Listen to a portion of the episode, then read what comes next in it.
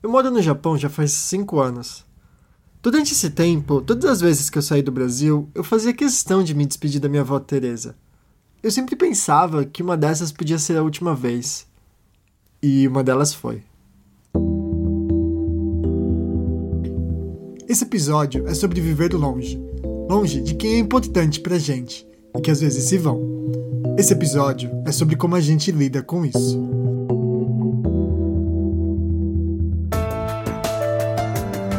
Eu sou o Mal Hernandes e você está ouvindo Ninguém.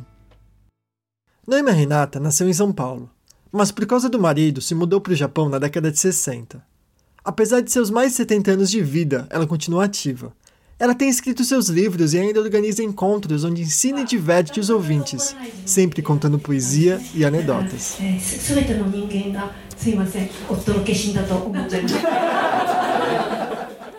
Como você pode ter ouvido, ela dá palestras em japonês.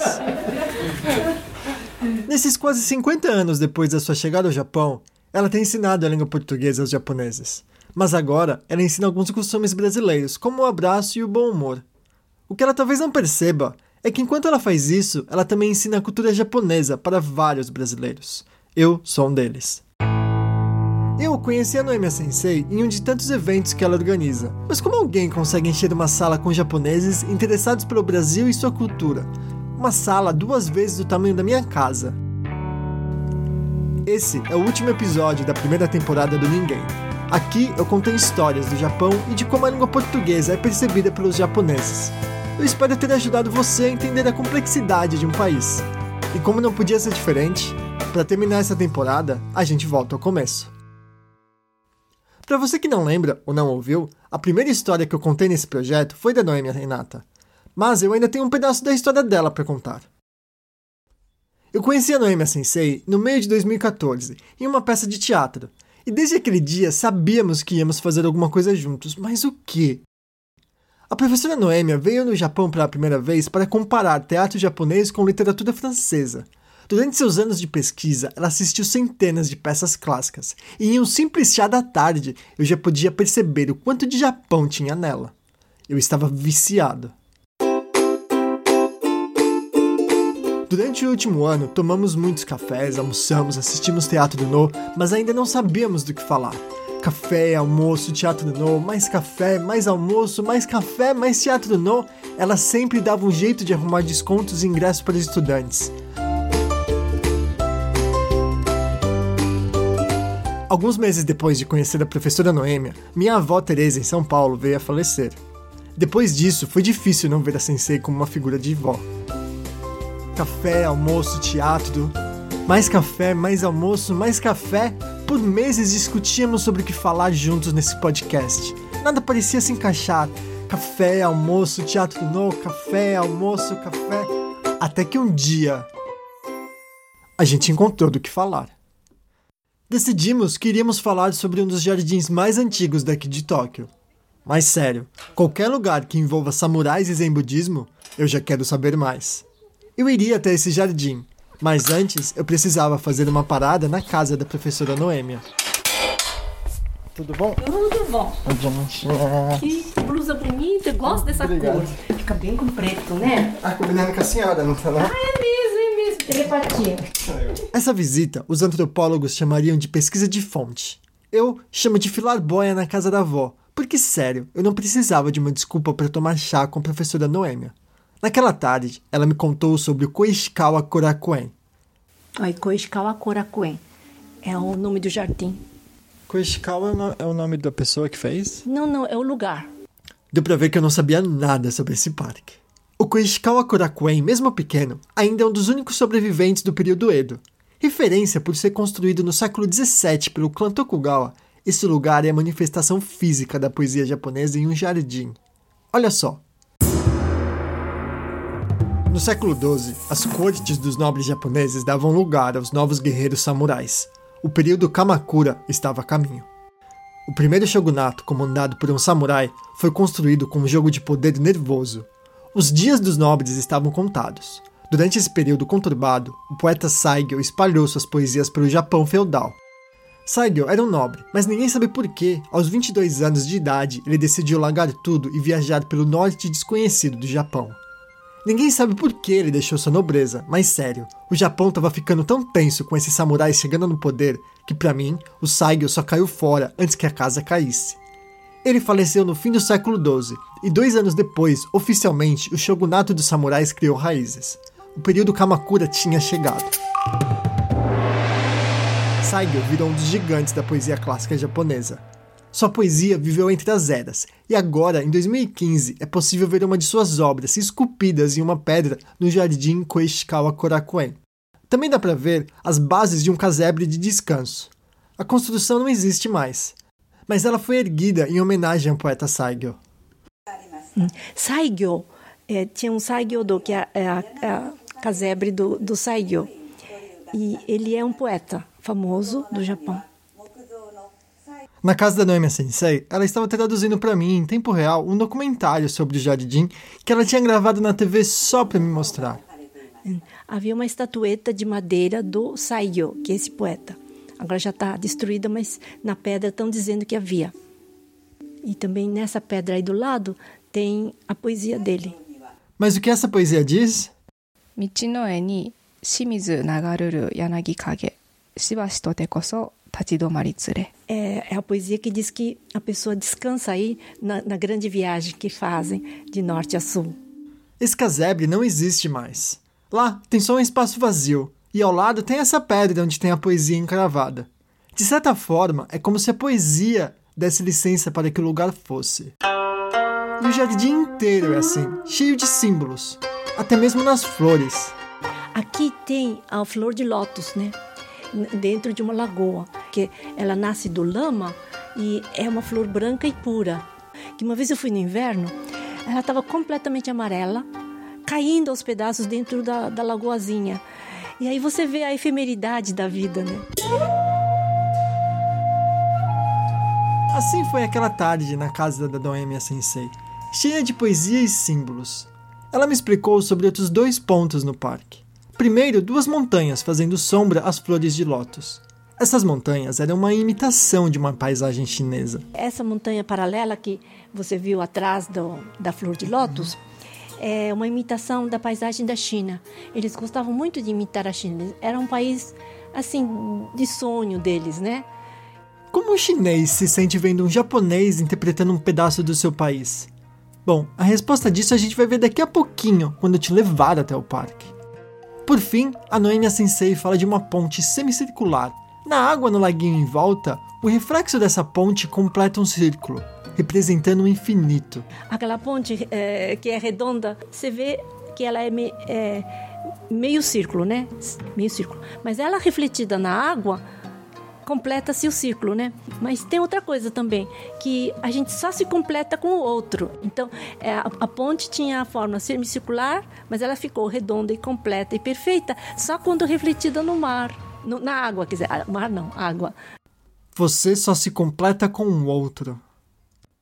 Eu não conseguia tirar essas ideias da minha cabeça a poesia transformando o espaço, as montanhas interpretadas por um japonês e a ponte representando a eternidade completada pelo outro.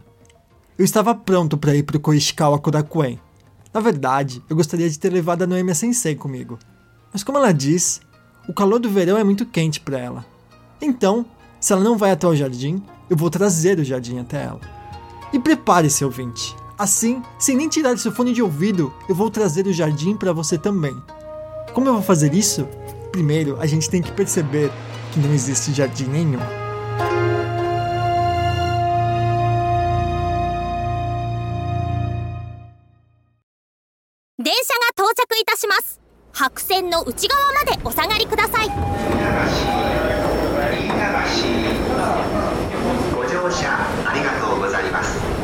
Para ir ao jardim, eu peguei o metrô até a estação de Idabashi. Andei por 10 minutos entre os prédios dos daimyos modernos. Já da esquina, me imaginava respirando o mesmo ar dos samurais. Paguei os 300 ienes por um ticket na entrada, e assim que eu entrei, eu percebi que esse era um dos menores jardins que eu já estive em Tóquio. Eu demorei um pouco para entender por que alguém se interessaria por ele. Então não se engane, o que eu estou para compartilhar aqui com você foi o trabalho de alguns meses de pesquisa. A beleza do jardim era invisível. Nossa primeira parada nesse tour guiado é na poesia.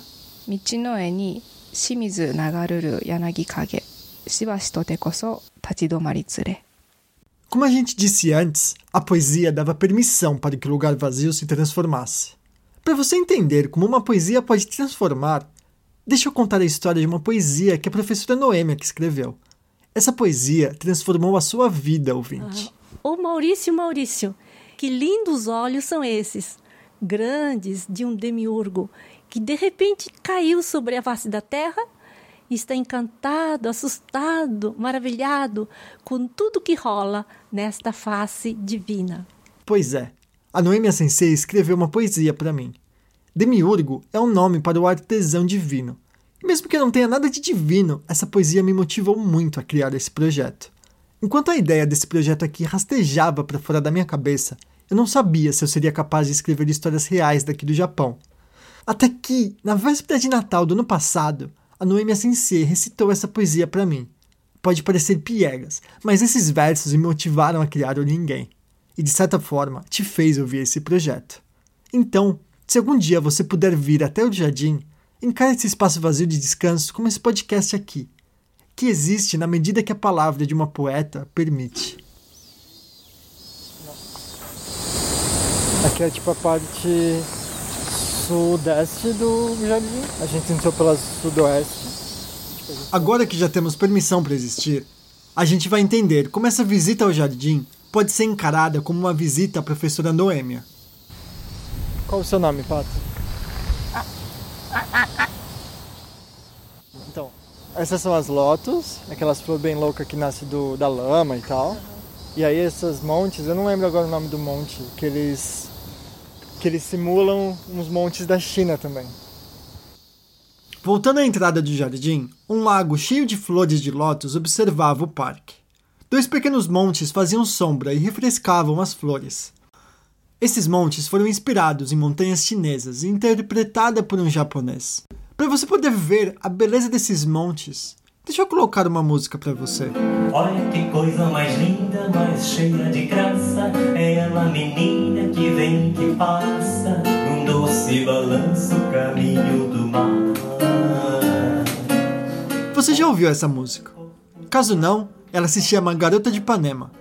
Quem está tocando essa versão é o Suda Mitinari, um ex-aluno da professora Noêmia. Isso mesmo, ele é um japonês e no início da sua carreira aprendeu muito da língua portuguesa com a professora Noêmia e a chama de sensei até hoje.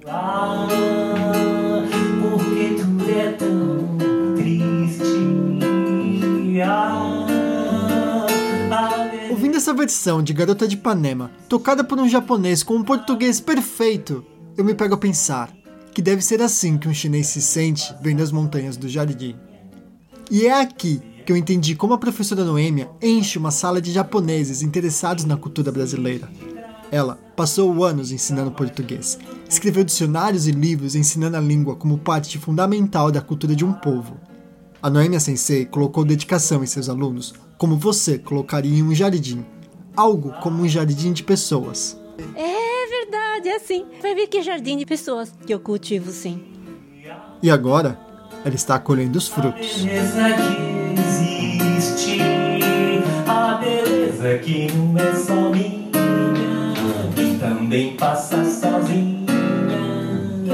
Se ela soubesse que quando ela passa. Eu disse que eu ia te levar nesse jardim. E por hora, já passamos pela poesia encravada na pedra. Ela deu licença para que esse podcast existisse. Com esse podcast, eu te levei nas montanhas e flores lá do jardim.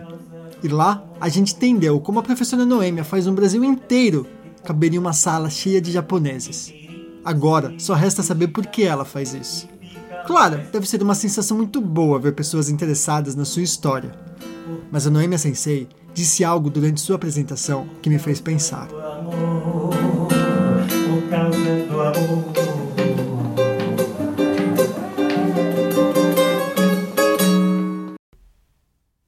Ao parque. A nossa última escala é a ponte em forma circular.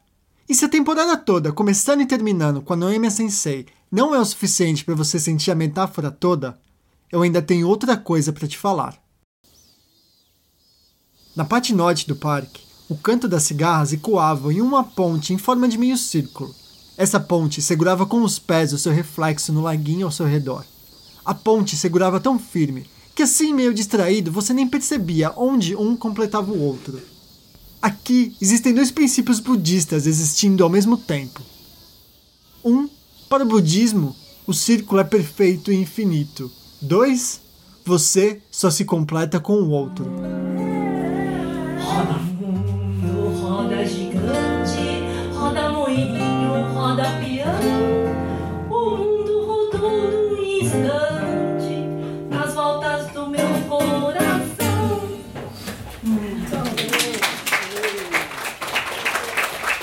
Essa foi a Noemia Sensei, acompanhada pelo Michinari-san. Mal sabia eu que ao ouvir uma palestra da Sensei, eu entenderia o jardim. Esse podcast se completa com você, ouvinte. E a Noemia Sensei se completa com cada um de nós. Lembra da piada que ela contou no começo dessa história?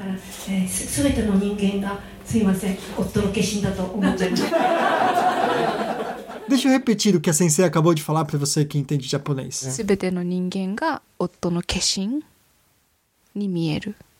Eu vejo cada ninguém como meu marido. Essa foi a voz da minha produtora, a Amy Kosako. Ela foi na palestra da Danoemia Sensei e me explicou essa frase. Primeiro, ninguém em japonês significa ser humano. A professora Noêmia comentou essa frase quando ela contava uma história em que ela se desentendia com um estranho na fila do banco ela continua dizendo que ela se desentendia com frequência com seu marido e que agora que ele faleceu, ela via em cada ser humano a oportunidade de fazer as pazes. A Noemia Sensei conta em seu livro, que inspirou a palestra, que ela e seu marido tinham muitos desentendimentos. Por exemplo, quando ela pegava na mão dele e ele, quando perto dos vizinhos, tirava a mão. A Noêmia sentia falta também de abraços, já que ele também não a abraçava muito. Essa parte também foi a minha produtora, a Amy, que me contou, já que o livro ainda está em japonês. Se você reparar bem, quando a Noêmia Sensei fez esse comentário, quase todas as pessoas riram muito, mas lá tinha pelo menos uma pessoa que não tinha rido. Ela era minha produtora. Eu quero colocar só um trecho da minha conversa com ela. A minha produtora me contou que estava emocionada com esse comentário da Noemia Sensei. Só de imaginar seu marido ao lado dela, com ela, era muito emocionante. Você vai ouvir um pequeno trecho bem curto da minha conversa com a minha produtora em inglês. just thinking that her husband is looking at her and like her husband is with her as beside her. And that's really emotional i think. Like that's really i thought it was very i don't know. Like talking about this right now is making me really emotional as you can see. Quê? i don't like it's i think i feel the love like this huge love that she has towards her husband Ela sentiu o amor que a Noemia Sensei sente com relação ao seu marido, que já faleceu. E essa é a grande sacada da Noemia Sensei. Ela tem esse superpoder de transformar a tristeza em alegria.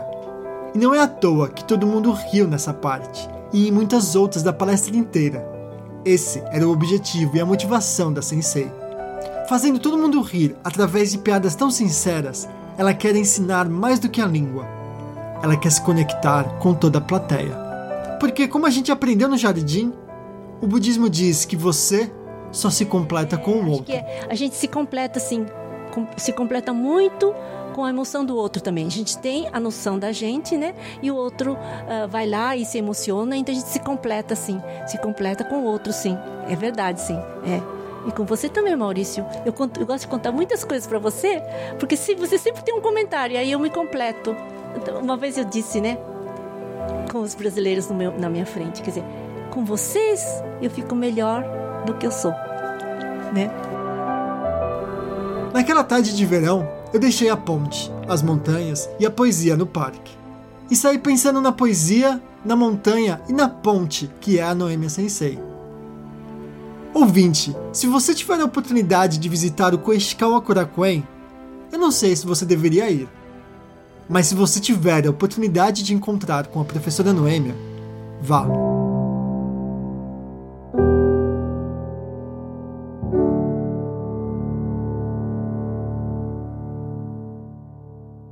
Quanto a mim, eu tenho ajudado a Sensei na tradução do seu livro e já fui convidada para a de Natal na casa dela.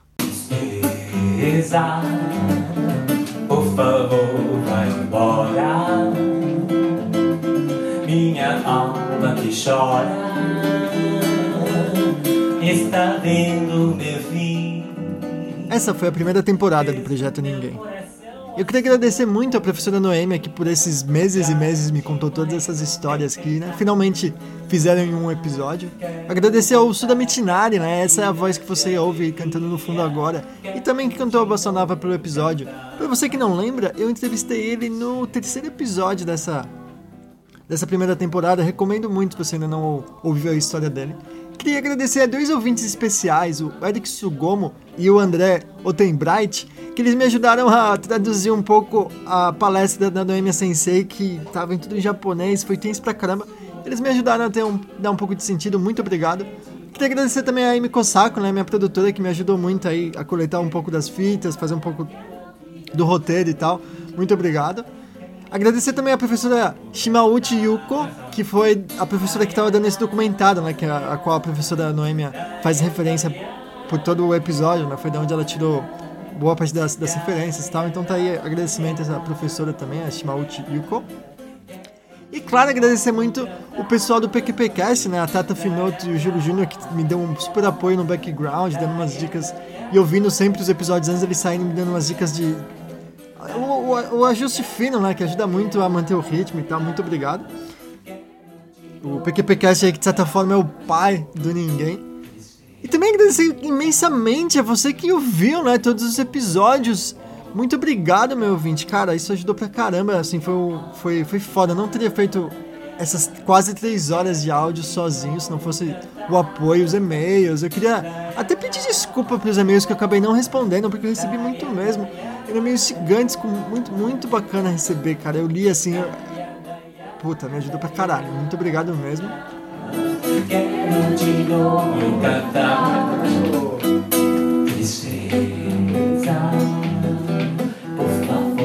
Vai embora. Depois eu me despeço né, de você que tá ouvindo. Queria te pedir um favor, que é de compartilhar esse projeto, principalmente nesses momentos de férias né, e folga que o feed vai ter, né? Eu não vou lançar um episódio por um certo tempo, porque eu vou estar aqui produzindo a próxima temporada. Eu queria dizer né, que quando eu voltar né, com a segunda temporada, eu quero que a cena de storytelling no rádio brasileiro tenha crescido tanto que o Ninguém vai ser o pior projeto de histórias da podosfera. Eu quero tanta gente fazendo e ouvindo storytelling que quando eu voltar e recomendar o Ninguém para alguém, eu quero ouvir, af, outro podcast de modinha de storytelling. E não só eu quero, né, mas eu preciso dessa popularidade do storytelling. Dá tanto trabalho o processo de contar uma história no rádio que se o público não aumentar, cara, a gente não vai aguentar. Então vai lá, aproveita a revolução que o podcast está passando e recomenda um projeto de histórias no rádio. Tem o Vida Sonora, o Projeto Libélula, tem Humanos, nem precisa ser do ninguém, mas faça sua parte dessa revolução no rádio brasileiro. E ainda, quando a gente estourar, você vai poder dizer que eu via antes disso virar modinha.